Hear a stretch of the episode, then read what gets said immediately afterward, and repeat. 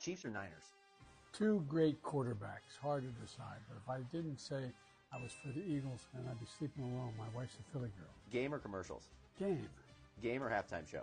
As you know, uh, f- it's not approved for use on uh, government devices, and that's remains the, the case uh, today. And I think, uh, um, again, I don't want to get into too much of the uh, uh, of the national security technical reasons behind that, but um, it, it does have to do with concerns about the preservation of data and the potential misuse of that data and privacy information uh, by foreign actors. I think. Deviously plotting to rig the season so the Chiefs would make the Super Bowl, or the Chiefs just being a good football team? I'd get in trouble if I told you. Trump or Biden? Are you kidding? Biden. Seems quieter too. Yes, but rainy. Everybody's down.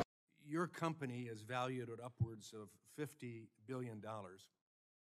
I guess I would say at that point, you disagree with the Commerce Communist Party.